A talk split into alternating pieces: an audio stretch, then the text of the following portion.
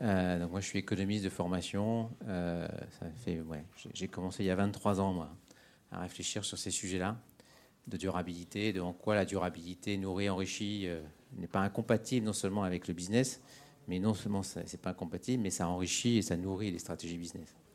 Voire ça permet de les réinventer. donc pour faire ça, voilà, j'ai créé cette fonction de développement durable en 2000 chez Vinci. Donc voyez, ça fait 23 ans.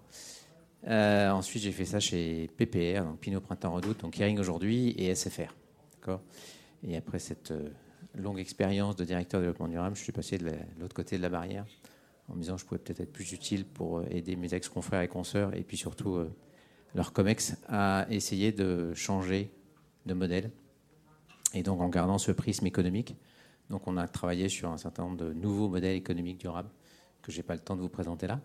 Mais il y a une étude euh, en open source sur notre site, imaginableforgood.com, tout attaché, euh, que vous pourrez trouver là-dessus. Donc le modèle fonctionnel, circulaire, collaboratif, inclusif. Euh, et puis aussi et surtout, on a été, et, c'est ça un peu le nouveau Graal qu'on s'est donné, y compris dans notre raison d'être, c'est d'accompagner les entreprises dans la transition de leur modèle jusqu'à ce qu'elles deviennent régénératrices. donc voilà, quitte à, quitte à y aller, autant y aller franchement. Euh, voilà. Et donc, euh, néanmoins, pour vous donner quand même là aussi des repères et des, et des, réflexions par rapport à ça, euh, vous pouvez aussi, en allant sur notre site, télécharger la première étude qu'on a sortie donc en janvier 2022 sur la cosmétique régénératrice. Donc, ça donne un certain nombre de principes sur ce qu'est une entreprise régénératrice, quel que soit le secteur. Qu'est-ce que ça veut dire? Et il y a une première application donc sur le secteur de la cosmétique, et puis donc dans la mesure où nous sommes soutenus par la BPI euh, pour cette initiative. Ils nous ont demandé, du coup, ça leur a plu visiblement. Donc ils nous ont demandé d'en faire deux autres, euh, notamment sur la mode et l'immobilier.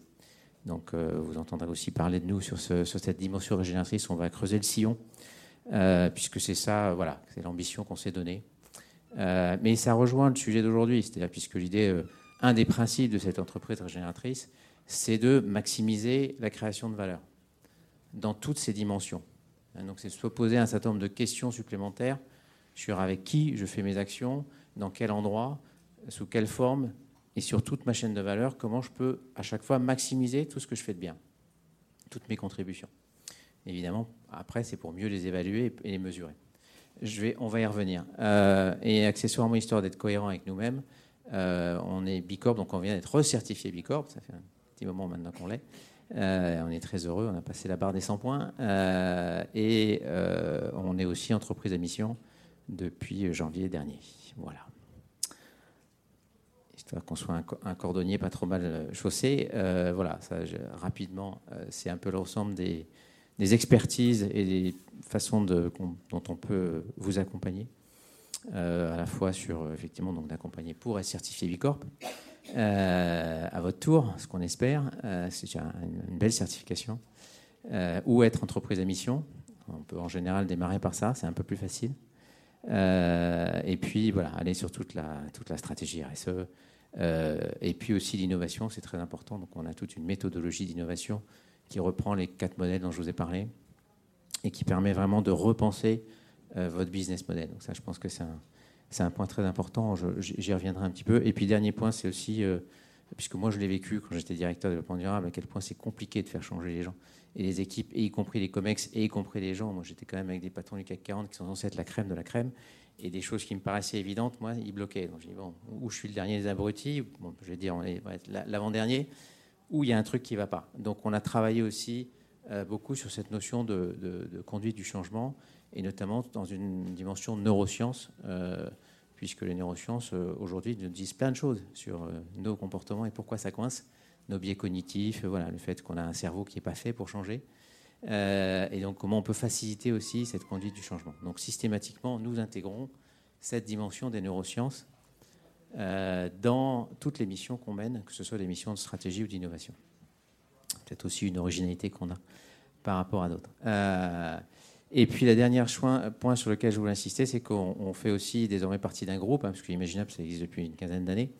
Euh, donc, on est devenu R3 Imaginable parce qu'on fait désormais partie d'un groupe qui s'appelle le groupe R3 euh, pour Rethink, Restart, Regenerate, euh, et qui est très cohérent. Enfin, moi, ce qui m'a plu Et je vais en profiter pour remercier Frédéric Rodriguez, qui est l'ancien patron de Greenflex, pour ceux qui connaissent, et qui est venu me proposer de, créer avec lui ce, groupe. Euh, c'est que euh, son, voilà, son moto, son, ambition, c'était de massifier et d'accélérer par rapport au, voilà, aux urgences qu'on a aujourd'hui euh, et aux urgences qu'on a aujourd'hui. voilà, j'ai trouvé que c'était une belle, une belle ambition là aussi d'essayer de massifier et d'accélérer. Alors pour ça, on a créé quatre entités. Une première qui existe déjà, qui est donc R3 Imaginable, sur la partie conception de, stratégie d'innovation. L'idée, c'était aussi la capacité à mettre en œuvre. Donc ça, c'est R3 Énergie sur des feuilles de route de décarbonation, une stratégie de performance énergétique, et ainsi de suite. Euh, après, il faut financer tout ça. Ça, c'est un point super important. C'était une vraie expertise qu'il avait. C'était cette capacité de financer avec des solutions là aussi très originales et innovantes, où on arrête d'être dans l'investissement et on passe dans la location évolutive. En intégrant une vision circulaire aussi pour recycler derrière, voilà, être capable de donner des, nouvelles vies à, euh, à tout ce qu'on va euh, louer, dans tous les équipements, on va dire, qu'on va, qu'on va mettre en place dans, les usines, par exemple. Et puis, il faut déployer. Donc là, c'est une quatrième entité qui s'appelle R3 Impact, qui est plus dédiée aux PME, TPE, et qui justement euh, permet, je prends les stratégies de décarbonation, vous le savez, je pense comme moi, le scope 3, c'est entre 75 et 99% de votre impact. Donc si vous n'êtes pas fichu, pour rester poli, d'embarquer vos fournisseurs stratégiques, ça ne marche pas. Vous ne pouvez pas faire une, stratégie de, feuille de route de décarbonation si vous n'impliquez pas vos fournisseurs stratégiques. Donc R3 Impact euh, permet justement là aussi d'accélérer et de massifier ce déploiement. Voilà. Euh, et euh, voilà, derrière, c'est pour montrer que si on agrège, on va dire, toutes les, compétences du groupe et dans toutes nos expériences diverses et variées, on est sur plus de 250 entreprises de toute taille, de tout secteur, euh, donc on est, vraiment euh, euh, en capacité, je veux dire, d'aller chercher n'importe quel, voilà, de, s'adresser à n'importe quel secteur pour vous aider à, avancer. donc si on en vient maintenant au sujet du jour, puisque nos 45 minutes vont passer très vite, bon ça tout le monde connaît, hein, ça c'est d'où on part, d'accord? Donc ça je passe, puisqu'on voit bien que c'est pas tout à fait suffisant. Ça c'est phase 2, Hein, c'est comment déjà je vais arriver au-delà de cette partie économique. Et vous voyez que mes, ronds, même s'ils ne sont pas très ronds, euh, ils sont à peu près de taille égale. Et qu'en général, dans le fameux People Planet Profit, là, euh, voilà, comme par hasard, le profit est légèrement supérieur au People et Planet. OK? Bon, donc ça, c'est euh, ce qu'on peut déjà essayer de faire. Je vais vous donner quelques exemples, mais nous, on pense que c'est ça le truc, hein, aller chercher. C'est pour ça que je vous parlais de complexité. D'accord? C'est que tout est lié. D'accord? Tout ce qu'une entreprise fait, un individu, mais on va rester dans le monde de l'entreprise, a une interaction, a une conséquence sociale, sociétale, environnementale. D'accord? Je prends l'exemple du plastique. Voilà, on produit 450 millions de tonnes de plastique dans le monde par an. On en recycle 10%. Vous voyez ce que je veux dire? Bah, qu'est-ce que fait Dame Nature? Elle nous renvoie gentiment le bébé dans la chaîne alimentaire, et ce qui fait qu'on mange une carte de plastique, une carte Visa toutes les semaines. Hein. Je ne sais pas si elle est infinite ou gold, mais on la mange quand même. Euh, d'accord? Voilà, donc derrière, il y a évidemment des conséquences environnementales, et puis sanitaires, et puis sociétales. OK? Puisque bien sûr, ça a aussi des impacts sur les pêcheurs. Donc, euh, euh, pour moi, une façon de, prendre déjà à la base ce concept, alors c'est compliqué, hein. on voit bien que les choses sont pas simples. Mais euh, tout le truc, c'est comment j'essaie de prendre en compte la complexité sans que ce soit compliqué. La complexité, c'est pas la même chose que quelque chose qui est compliqué. Hein. On peut donc travailler sur euh, euh, ce qu'on appelle la simplexité, ce qu'on essaie de faire chez nous. et donc, une des façons de, l'appréhender, c'est, je pense que vous connaissez probablement tout ça, hein, c'est la donut économie. c'est ce qui nous semble être une des meilleures façons aujourd'hui de rendre compte de. Alors là, c'est plus voilà, une approche de responsabilité étendue, mais ça peut aussi s'intégrer dans une vision de création de valeur, de cette, voilà, de cette approche dynamique de flux et non pas de capitaux. je vais peut-être en fâcher certains dans cette salle. Euh, moi, l'approche par capitaux, ça ne me parle pas beaucoup. Par contre, une approche de flux et des conséquences qu'on a par rapport au flux qu'on génère, ça me paraît beaucoup plus judicieux et adapté à ce qu'est notre système, qui est un système complexe. D'accord? Où il y a des interactions dans tous les sens. Euh, et on va, on va y travailler. Alors peut-être en, en, amuse-bouche, si je puis dire, de, ce qu'on va regarder ensemble. petit cas, petit premier business case. Celui-là, il est déjà fait, puisque c'est nous qui l'avons fait, avec une marque de luxe dans la mode. Ok? Ce qui était intéressant, c'est que là, c'est une approche chaîne de valeur. Donc ça aussi, c'est une première façon de, de, prendre les choses. C'est-à-dire, euh, c'est d'avoir cette vision transversale et globale sur tous les enjeux qui sont liés sur la chaîne de valeur. Et comment on peut mêler, là encore une fois, toutes les dimensions sociales, environnementales, sociétales. D'accord? Donc là, typiquement, je ne vais pas tout vous raconter, mais trois exemples. Un, sur la partie usine, euh, donc ils ont un nouveau centre, enfin on a eu un bon momentum là, un nouveau centre, revue complète de la logistique, du digital, voilà, tout. Quand on va été dans les usines, dans les entrepôts, euh, en l'occurrence c'est en Italie celui-là, euh, ce qu'on voit c'est que bah, c'est un entrepôt qui, où c'est très majoritairement des femmes qui travaillent, et l'entrepôt il a été designé par des hommes. Alors qu'est-ce qui se passe? Bah, C'est trop haut. Donc c'est des tenues hein, qui sont dans des cartons, des robes, des, jolies tenues qui coûtent très cher, donc elles sont dans des et on prend les tenues faut les prendre en haut et on les baisse. Et donc, hop, toute la journée, qu'est-ce que ça donne? Des troubles musculo-squelettiques. D'accord? Beaucoup d'arrêts de travail, d'absentéisme. Donc voilà, typiquement ça, c'est je vais déjà commencer par une dimension sociale. On sait très bien ce que coûte une personne qui n'est pas là. Hein. D'ailleurs, vous voyez bien qu'on va travailler sur un taux d'absentéisme, mais qu'on va traduire ça dans des euros assez facilement. Hein. Ok, ça c'est en amont. Après, au milieu, sur le transport, jusqu'à présent, les tenues étaient donc dans. Il y avait une tenue par carton, enfin un carton par tenue plutôt. D'accord C'était des tenues à plat, euh, comme des colliers un peu Ikea, hein, pour vous donner un, exemple concret. Euh, là, ce n'est pas des meubles, c'était euh, voilà, des robes, et ainsi de suite. OK le changement qu'on a fait, c'est que là, on est passé dans des caisses, donc c'est là où ça nécessitait aussi la partie digitale et logistique. C'est que donc les, les, boutiques commandaient donc des tenues, et donc là, c'était des caisses avec des cintres, avec voilà, une penderie et des cintres en carton. Et donc, en fait, ce qu'on livrait au magasin, c'était deux, trois caisses et non plus 20, 30 tenues. Mais c'était deux, trois caisses avec toutes les tenues déjà mises sur les cintres en carton. Vous voyez ce que je veux dire? Donc, la réduction de carton est juste euh, monstrueuse. ok?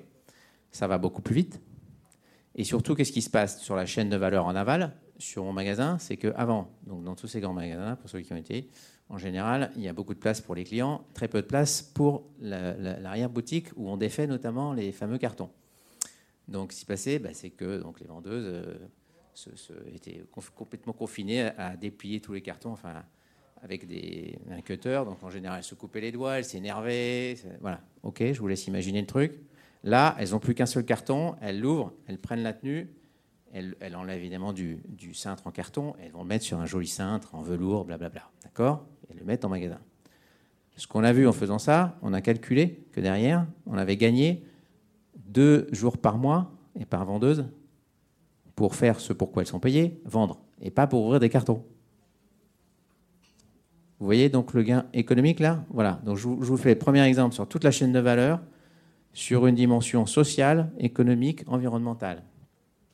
Et à chaque fois, comment on est capable de mesurer la création de valeur et ce que ça apporte à la boîte. Hein que c'est moins de TMS, c'est beaucoup de temps gagné au milieu, beaucoup de matière en moins, et au final, des vendeuses qui, sont, euh, euh, qui arrêtent de se couper les doigts, qui perdent pas leur temps, qui arrêtent de s'énerver et qui font là, qui font ce pourquoi elles sont là, c'est-à-dire vendre. D'accord? Voilà, ça c'est approche chaîne de valeur. Ok? Euh, deuxième chose qu'on voulait partager, c'est aussi comment je rentre là déjà un peu dans le, dans le business model dans cette valorisation et cette mesure de la, valeur. Euh, et aussi, un point aussi très important en particulier, mais ça vaut aussi, c'est un petit peu plus complexe quand on est B2C, mais sur les entreprises B2B, sur la façon de valoriser euh, en quoi votre action va contribuer à la stratégie et à l'ambition de vos clients. Mais bon, ça peut se faire aussi dans les logiques conso. Je vais vous montrer un exemple B2B. Donc ça, c'est euh, rapport de Suez, je crois que c'est 2017 ou 2018, je ne sais plus, auquel on a contribué. Euh, donc vous voyez, ça, c'est une façon déjà, je prends juste le premier exemple, de montrer que, voilà, on change de modèle économique. Hein, chez eux, c'est comment je passe d'un modèle euh, où, en fait, mon truc, c'était de vendre le maximum de volume d'eau, à je vends du conseil euh, de, déchets ou d'eau, bref, ou de gestion de déchets, vous voyez, je vends du conseil pour euh, euh, produire le moins possible, le consommer le moins possible d'eau. Donc ça, c'est une vision fonctionnelle, hein, je suis sur l'usage. D'accord? Et puis je vais rajouter la dimension circulaire. là, c'est plutôt sur les, sur les déchets. D'accord? Et la dimension circulaire, c'est voilà, comment j'intègre, notamment comment je transforme ces déchets en énergie. D'accord? Donc là, c'est une façon de montrer en quoi le changement de façon de penser votre business model va générer de la valeur économique pour la boîte et évidemment derrière environnementale en termes de tonnes de CO2 évitées. OK? Euh, donc ça, c'est un deuxième exemple. Et ça, c'est l'autre voilà, partie que je vais vous montrer.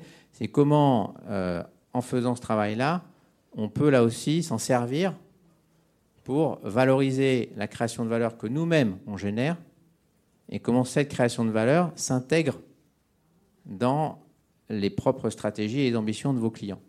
Donc ce qui est intéressant, ouais, c'est que la Suez, bah, elle montre comment j'aide L'Oréal, Danone, Carrefour, blablabla, à tenir, si je puis dire, leur propre ambition, leur propre feuille de, décarbonation, leur feuille de route. OK? Euh, Troisième exemple qu'on voulait vous montrer, euh, je, dis oui, j'allais peut-être fâcher certains d'entre vous, euh, notamment sur la triple comptabilité. Je ne sais pas si ça vous parle. Euh, donc il y a plusieurs méthodes. Hein. si ça vous intéresse, il y a le C3D. dont je fais partie, qui a donc on a, fait une, étude qui est parue sur justement les différentes méthodes de, comptabilité globale, on va dire. il y en a cinq qui ont été décrites. Bon, ce qu'on voit, c'est qu'aujourd'hui, ça reste hyper complexe et c'est plutôt des usines à gaz. Je pense qu'on n'a pas encore craqué, et c'est normal. Hein. Euh, on a mis 20 ans avant d'avoir une comptabilité carbone à peu près correcte. Euh, si vous voulez avoir toute la dimension systémique, c'est extrêmement, euh, pour le coup, compliqué.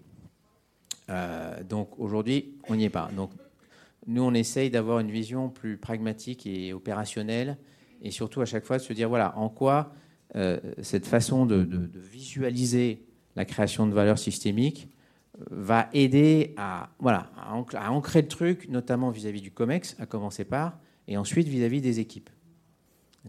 Et donc, ce sur quoi on a travaillé, c'est un exemple que je vous montre sur, euh, euh, euh, là aussi, une, autre entreprise avec laquelle on a travaillé, c'est une forme de, de, comptabilité analytique durable. C'est-à-dire comment je vais démontrer, enfin, il y a trois choses pour moi, principalement, que montre ce truc-là. C'est un, vous voyez le truc en bas à droite là Plus 365 000. On est dans le vert. Ça veut dire qu'on montre à l'entreprise que l'intégration et la mise en œuvre d'une stratégie RSE, ça ne va pas vous désinguer votre PNL. D'accord? On ne met pas le compte de résultat en vrac. Premier point. Deuxième chose, ça vous montre aussi euh, cette vision systémique, et encore on peut aller beaucoup plus loin, on a, dit, on a fait des choses plus détaillées, on montre un peu une, une version synthétique, euh, de voir aussi, même si tout n'est pas financiarisé tout de suite, hein, souvent on a besoin un peu de temps aussi pour financiariser les choses, comment on arrive à montrer les différentes externalités, positives et négatives, procurées par cette stratégie. Qu'est-ce que ça va apporter à l'entreprise? En essayant de le chiffrer au maximum. D'accord? Et troisième point qui est absolument clé et qui n'est pas du tout évident, c'est que ça montre qu'il faut qu'il y ait de la subsidiarité. Ça veut dire qu'il faut arrêter de raisonner en silo. Et que si chacun est dans sa direction et gère son petit budget et fait ses petites économies et ses petits investissements, ça ne le fait pas. Typiquement là, ça montre bien que si les économies qu'on a fait sur le transport, on ne peut pas les réallouer sur l'achat de nouveaux matériaux qui vont être plus écologiques, plus durables, eh ben, le directeur des achats, il n'aura pas les sous si on raisonne direction par direction. D'accord? Donc c'est un travail collectif. Et donc ça remet en cause toute l'organisation des entreprises telle qu'elle existe aujourd'hui. Mais bon, pour ceux qui y sont, vous voyez à peu près de quoi je veux parler. D'accord? Donc euh, c'est une façon de, voilà, de visualiser, de dire voilà, si vous travaillez pas ensemble et s'il n'y a pas des uns qui vont générer de la valeur et qui vont la réallouer à d'autres, on ne peut pas avancer. En tout cas, pas au bon niveau et au, bon rythme. D'accord? Euh, donc ça, ça permet ce genre de truc. Voilà. Euh, bon, j'ai à peu près tenu mes délais, c'est bien. Euh, pour vous laisser du temps pour bosser. Donc, la dernière chose, enfin, avant-dernière, qu'on voudrait partager avec vous, et c'est là où on va vous faire un peu bosser. C'est pour ça qu'on on se dit qu'on prendrait les voisins de gauche quand vous êtes un peu en hypoglycémie. Il est 1h moins 10. on s'est dit que vous auriez besoin de, coupler les cerveaux. Euh, pour être plus efficace, puisqu'on n'a pas beaucoup de temps. Je suis sûr que vous êtes des gens très quick, donc on va, voilà. vous allez vous montrer à vous-même que vous êtes super intelligent. Euh, et donc pour ça, on va euh, vous proposer de faire un exercice sur une autre méthodologie qu'on a développée sur la valorisation et la mesure de la création de valeur territoriale sur un territoire donné. Ok? Donc ça, ça part de ce qu'on appelle les modèles logiques. En économie, je ne sais pas si ça vous parle, ce truc-là. C'est relativement simple. Hein. C'est de dire, voilà, vous, utilisez des ressources qui sont liées à votre activité, quelle qu'elle soit. Euh, bah, cette activité vous amène à faire des projets, hein, à réaliser des projets. Et ces projets, ils ont des effets directs sur votre territoire. Ça, en général, vous le voyez assez, facilement et assez bien. Mais ils ont aussi des effets indirects. Et ça, en général, vous le voyez beaucoup moins bien. En tout cas, pas dans toute l'étendue de ce que vous produisez, de ce que vous générez sur un territoire. D'accord? Et donc c'est ça qu'on va travailler ensemble. Ok? Donc, donc pour faire ça, alors ça c'est un, c'est un vrai cas, hein, évidemment, qu'on, a simplifié. C'est un de nos clients euh, qui est un énergéticien et qui donc sur un des territoires sur lesquels il est implanté euh, veut développer un projet de biomasse. D'accord? Tout le monde sait ce que c'est que la biomasse, tout va bien. Euh, bon, on va dire plutôt d'origine agricole. Allez, je vous tête. Euh, pour faire court. Euh, qu'est-ce que. voilà, donc l'idée, ça va être de dire, dans le cadre de. Je vais aller m'adresser à des agriculteurs, je vais monter ces projets de biomasse, qu'est-ce que ça va générer comme effet, d'après vous? Direct et indirect. Et pourquoi c'est intéressant de faire ça? Parce que vous allez voir que, vous allez vous rendre compte vous-même, hein, on, va le faire ensemble, que quand on se met à réfléchir comme ça, en fait, on, révèle comme une photo, une espèce d'effet de halo, petit à petit, qui fait que derrière, vous dites, ah bah, j'ai ce truc-là direct, et puis derrière, ça, ah oui, il y a ça aussi, et puis tiens, puis ça a généré ce truc-là, et puis il y a ça, et, voir des choses auxquelles vous n'aviez pas du tout pensé, puisqu'en plus, les acteurs territoriaux, des fois, ils vont se saisir d'une chose que vous avez faite, et ce qu'on appelle l'effet réflexif. Ils vont le transformer dans un autre truc vertueux qui va générer d'autres euh, externalités positives ou d'autres contributions auxquelles vous n'aviez absolument pas pensé. Puisque vous n'êtes pas sur le territoire tout le temps et vous n'êtes pas agriculteur. Ce n'est pas votre job. D'accord? Donc, c'est l'idée de bien visualiser l'ensemble de cet effet de halo de création de valeur. L'idée derrière aussi, c'est de, que vous puissiez le revendiquer. Hein, c'est alors un autre terme d'économie qui s'appelle l'intensité causale, c'est-à-dire Autrement dit, dit plus simplement, jusqu'où je peux revendiquer le fait que mon action sur un territoire donné a généré tout un tas de formes de valeurs, qu'elles soient économiques, sociales, sociales, environnementales, sur lesquelles je peux dire c'est parce que j'ai fait ça que ce truc-là s'est passé sur le territoire. Et que si je ne l'avais pas fait, il n'y aurait pas eu cet effet. Donc jusqu'où je peux aller en disant voilà, après c'est tellement pluridimensionnel ou pluricausal que je vais dire, OK, peut-être j'ai probablement un, impact positif, mais euh, je ne peux pas le quantifier, où il y a trop d'autres éléments pour que je puisse moi me le revendiquer. C'est à cause de moi que ça se passe. Euh, on, prendra les questions après, c'est possible. Euh, et donc derrière, l'idée c'est aussi, et, dernier point qui est très important, c'est de montrer aux parties prenantes du territoire ça. Quand on fait ce genre de cartographie, espèce de diagramme en fait, hein, vous allez voir, la tête que ça.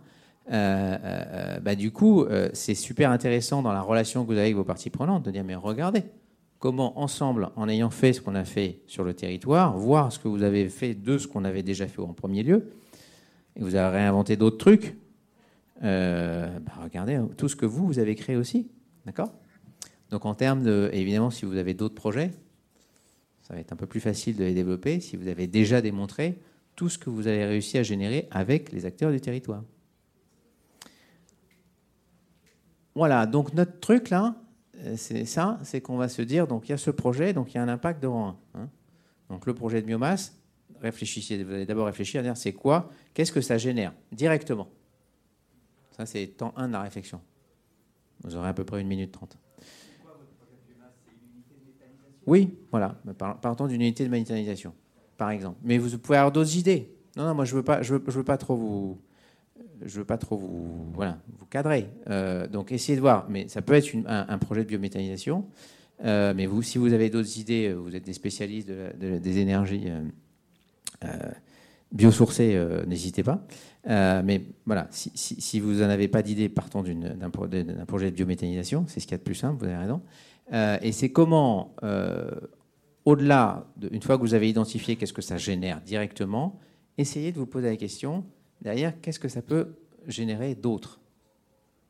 Et quel effet de halo, voilà, comment, quel, quel effet euh, collatéral ou quels effets collatéraux ça va entraîner? Et réfléchissez à la fois économique, social, sociétal, environnemental. D'accord? C'est clair? 3, 2, 1, c'est parti. Voisin de gauche, voisin de droite, vous avez 4 minutes. Allez, 4, 4, 5 minutes. Donc vous réfléchissez ensemble et après on va s'amuser pendant 5 minutes à faire le ping-pong entre vous.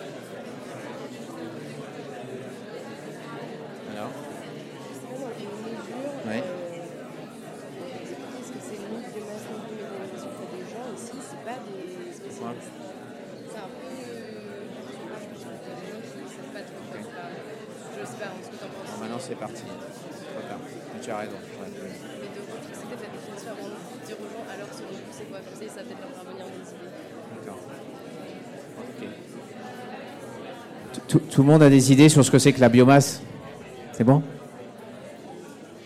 Donc. donc la biomasse, vous prenez des matériaux biosourcés et vous en faites de l'énergie notamment.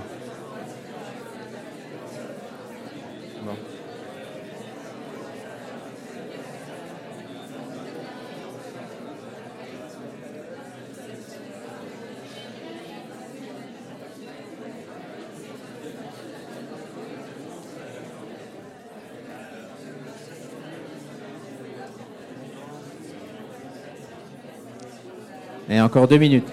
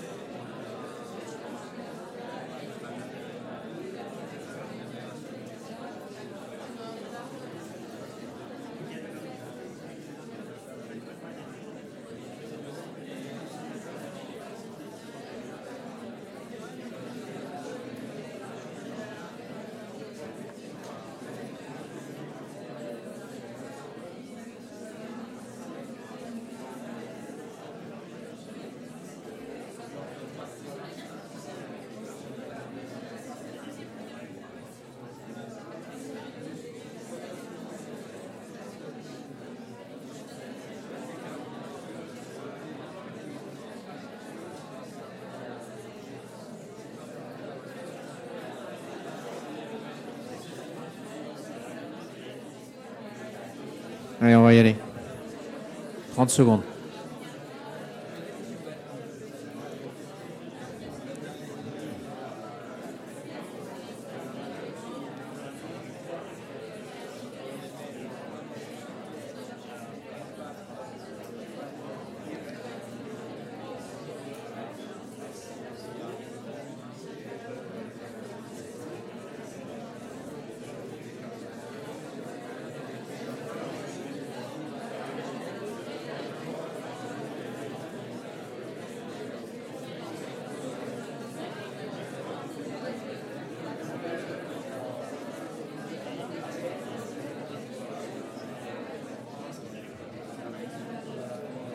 Allez, on y va Allô, allô Allez.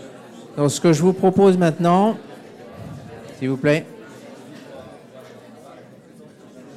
3, 2, 1. C'est bon?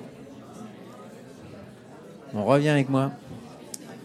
Alors, ce que je vous propose maintenant, mais vous inquiétez pas, c'est pas grave si vous n'avez pas toutes les idées, c'est qu'on va faire un petit exercice d'intelligence collective. Donc l'idée, c'est qu'on va, voilà, on va passer donc Élise, qui est consultant de notre belle équipe, va passer avec vous, euh, et puis moi j'ai bien aussi, de micro, euh, et donner une idée, et puis vous allez essayer de rebondir les uns sur les autres sur euh, les différentes idées, d'accord?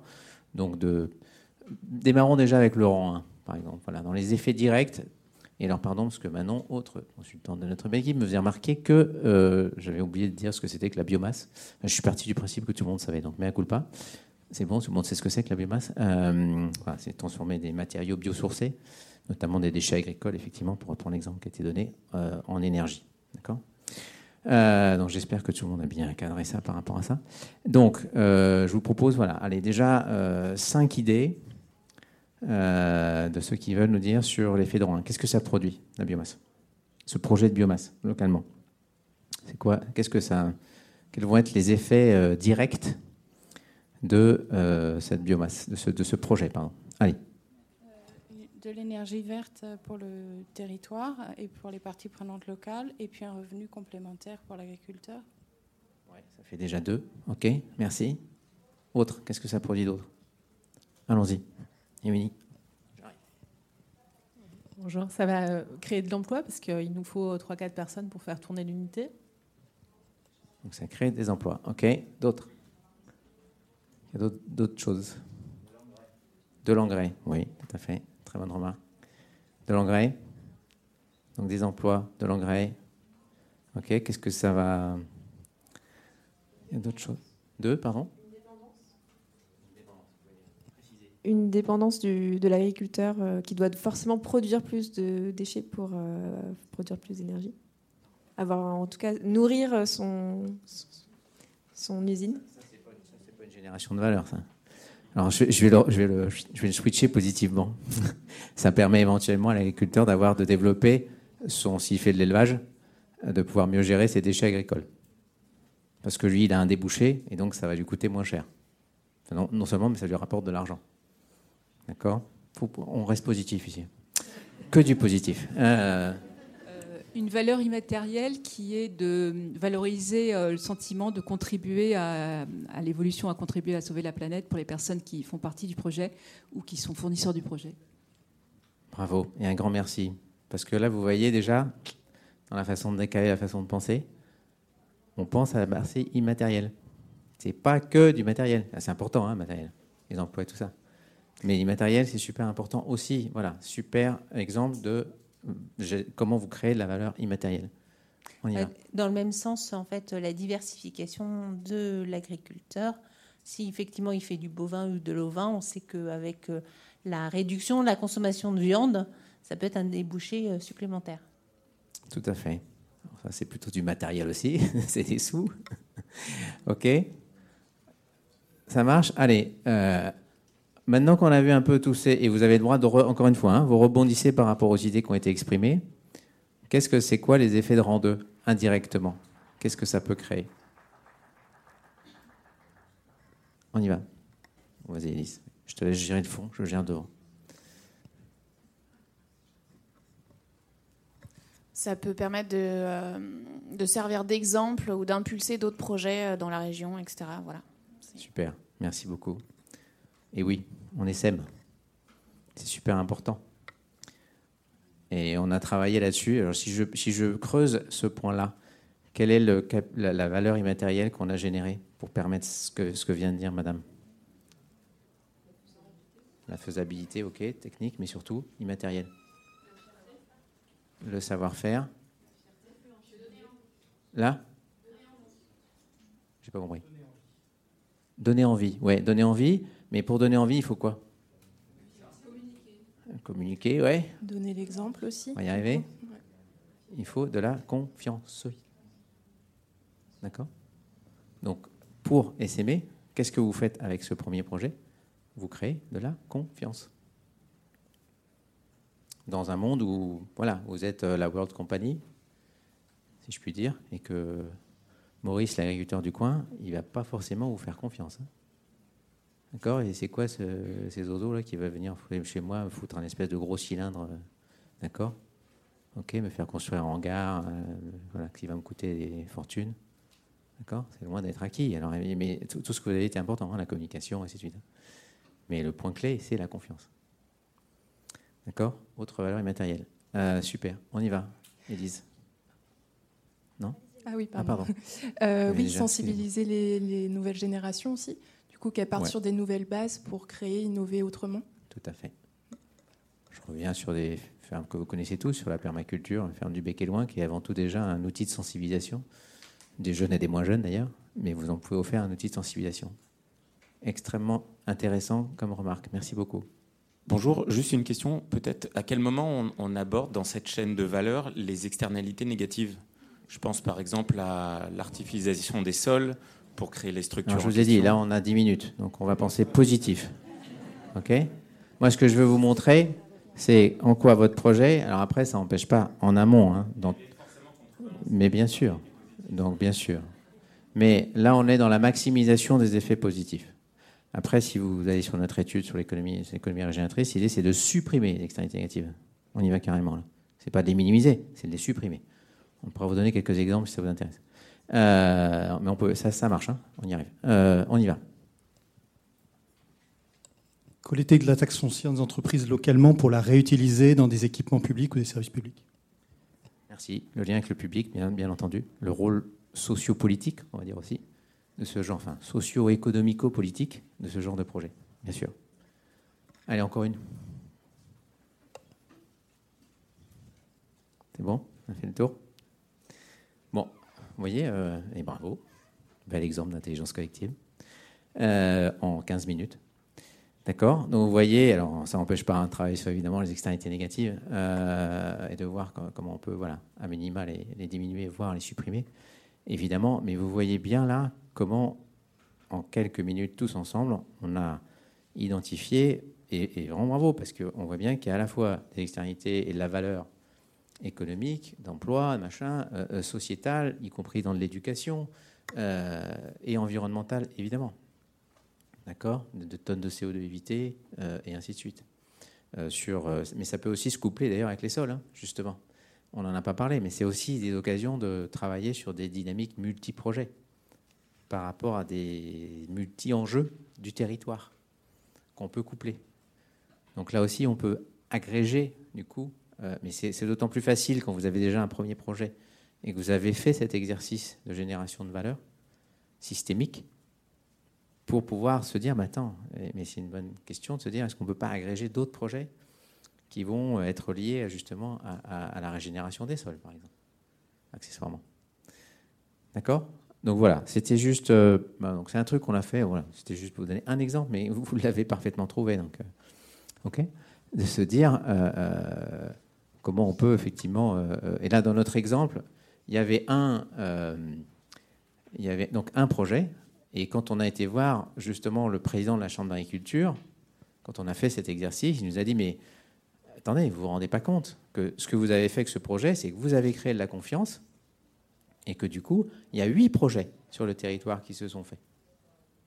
Et donc, vous voyez, là, vous pouvez vraiment le revendiquer. Parce que c'est si vous n'aviez pas fait ce projet, vous n'auriez pas créé la confiance au niveau du territoire qui a permis en fait de générer neuf projets en tout.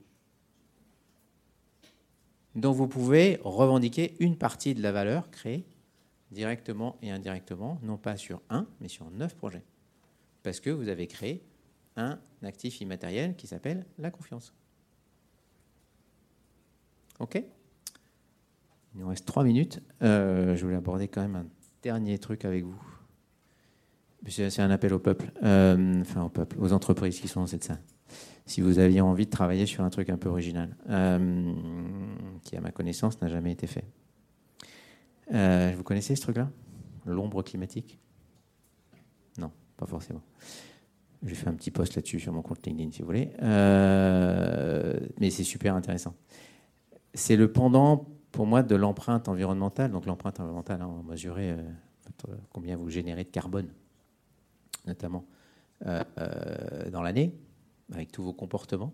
D'accord? Donc c'est une approche très quantitative, et avec l'idée de vous faire changer de comportement une fois que vous avez compris votre impact.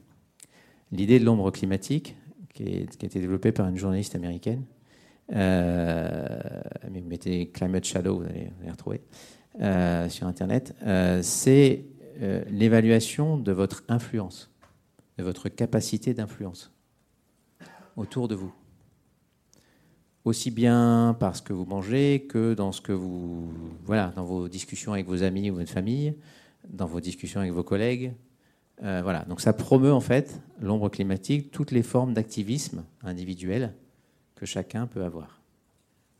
Et donc, nous, l'idée qu'on a, euh, euh, c'est effectivement de trouver au moins une entreprise qui serait, euh, qui serait partante pour construire avec nous ce travail sur comment on peut voilà, formaliser cette notion d'ombre climatique et justement montrer la valeur générée par ce travail d'influence. Donc, si on se place dans une entreprise, par les collaborateurs. D'accord? Dans tout ce qu'ils font. Alors là, c'est dans les relations qu'ils ont avec leurs fournisseurs, par exemple d'accord, avec leurs collègues, avec leur famille, euh, voilà, avec d'autres entreprises quand ils participent à des colloques ou à des salons, par exemple, d'accord? Euh, euh, et, ça montre justement, ça permet de nourrir au-delà de l'empreinte environnementale. Pour moi, c'est très très complémentaire avec cette notion d'influence que nous pouvons tous avoir pour faire changer les choses, puisque le grand enjeu, il est quand même là, hein, c'est massifier et accélérer.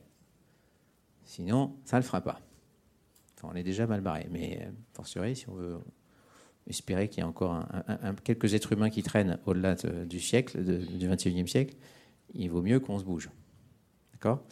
Donc, ça, pour moi, c'est une façon de montrer, et là aussi, il faut la visualiser euh, euh, pour justement montrer comment va se, et quel rôle chacun de nous peut avoir par rapport à ça. Et du coup, ça rejoint évidemment aussi le sens que vous donnez à votre travail et votre marque employeur dans une pénurie de main-d'œuvre. Voilà. D'accord? Donc l'idée, c'est euh, si euh, voilà, il y a parmi vous euh, des, gens qui ont envie de travailler là-dessus, ce que je, je vous voilà aussi je vous propose, c'est que si on fait ce travail, il se fera sous l'égide du GIECO, qui est le GIEC du comportement, qui est une instance internationale où il y a presque maintenant 1500 chercheurs worldwide qui travaillent sur les sciences du comportement et qui est dépendant du GIEC. Donc nous, on est membre du GIECO. Moi, je co-anime le groupe de travail des entreprises. Et donc l'idée, c'est aussi de faire ça dans le cadre d'un programme de recherche euh, qui pourrait donc s'intégrer dans des rapports d'évaluation, qui, comme le fait le GIEC, l'idée, c'est qu'il y ait aussi des rapports d'évaluation sur cette dimension comportementale, puisque de la même façon, il faut faire prendre conscience des enjeux climatiques notamment, il faut aussi faire comprendre des impasses comportementales dans lesquelles nous sommes et de comment on peut faire changer les choses. OK? Et eh ben voilà. Bon, on a peut-être le temps d'une ou deux questions, s'il y a une question. Euh, du coup, par rapport à l'ombre climatique, pourquoi est-ce que vous, entre guillemets, vous limitez ça aux collaborateurs et pas à l'entreprise? Parce que l'entreprise aussi a un rôle d'influence. Oui, mais ça, euh, alors oui, vous avez tout à fait raison. Euh, mais je dirais que pour moi, là, l'intérêt, c'est que c'était la dimension humaine qui m'intéresse. C'est-à-dire que enfin, l'influence de l'entreprise, elle est au travers de ce qu'on a fait juste avant, dans l'exercice. Les stratégies RSE, les feuilles de route de décarbonation. Enfin, il y a un travail de valorisation, enfin, d'évaluation et de valorisation de tout ce que fait l'entreprise et de quel rôle elle peut avoir. Euh, après, là, le, point de focus, mais ça, peut tout à fait, effectivement, s'envisager dans le cadre d'une entreprise euh, en tant que personne morale, on va dire. D'accord? Euh, donc vous n'avez pas tort. Ce que je pense, moi, c'est que là, l'enjeu, il est dans chacun de nous. Les entreprises, bon, il y a déjà pas mal de choses, elles sont quand même déjà pas mal interpellées, on va dire. Je pense qu'aujourd'hui, le vrai sujet, c'est nous. Et comment on peut, nous, se bouger, et on peut tous se bouger, et comment il faut accélérer nos changements de comportement. En essayant que ce soit positif, là aussi, et pas sous la contrainte, parce qu'on a un fou furieux qui a agressé euh, euh, un autre pays et, qui fout le bordel dans le marché de l'énergie mondiale. OK? Et je pense que si on fait ça, là, c'est un cheminement positif. Ce n'est pas une contrainte de il faut baisser le chauffage. Alors, une autre question. Dernière, après on arrête. Savoir sur l'ombre climatique, y a-t-il déjà des méthodes pour la valorisation, la quantification, ou ça reste un peu de l'immatériel? Non, Justement, il n'existe rien du tout. Donc, l'idée, c'est qu'on commence. Et voilà, s'il y a des candidats ou des candidates, on, on est, on serait ravis de commencer avec ça. Et encore une fois, ça, ça ferait, ça s'intégrerait dans un, un vrai travail de recherche euh, au sens scientifique du terme, même si c'est des sciences molles, comme on dit. Euh, merci beaucoup et à bientôt. Et voilà, vous pouvez nous contacter, nous retrouver.